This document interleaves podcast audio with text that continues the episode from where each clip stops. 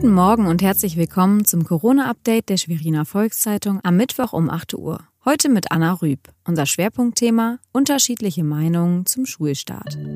Das sind unsere regionalen Nachrichten im Überblick.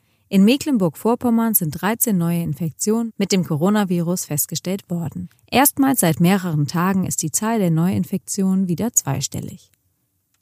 Schwerin befürchtet die Schließung des Corona-Testzentrums. Das Land wolle sein Personal aus dem Zentrum in Schwerin abziehen, heißt es. Das sorge für Unverständnis und Irritation, denn damit werde das Abstrichzentrum nach wenigen Wochen de facto wieder geschlossen.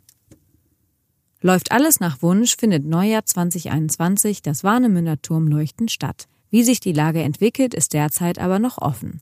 Veranstalter Martina Hildebrand und Thorsten Sitte von Hanse Event haben Corona-bedingt existenziell sehr zu kämpfen. Alle Aufträge sind bis Ende August weggebrochen. Schulleitung und Bildungsministerium sprechen von einer reibungslosen Rückkehr der ersten Schüler in Mecklenburg-Vorpommern. Eine Blitzumfrage des Landesschülerrates kommt aber zu einem anderen Ergebnis. Schüler berichten von vollen Klassenzimmern und überforderten Lehrern. Auch mit den Masken können sich die Schüler nicht anfreunden.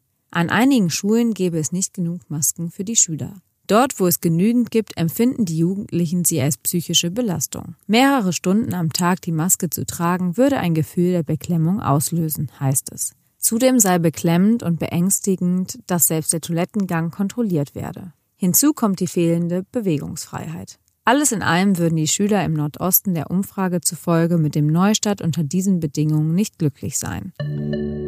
Das war unser tägliches Corona-Update. Weitere Nachrichten und Hintergründe zum Virus gibt es jederzeit auf svz.de-corona.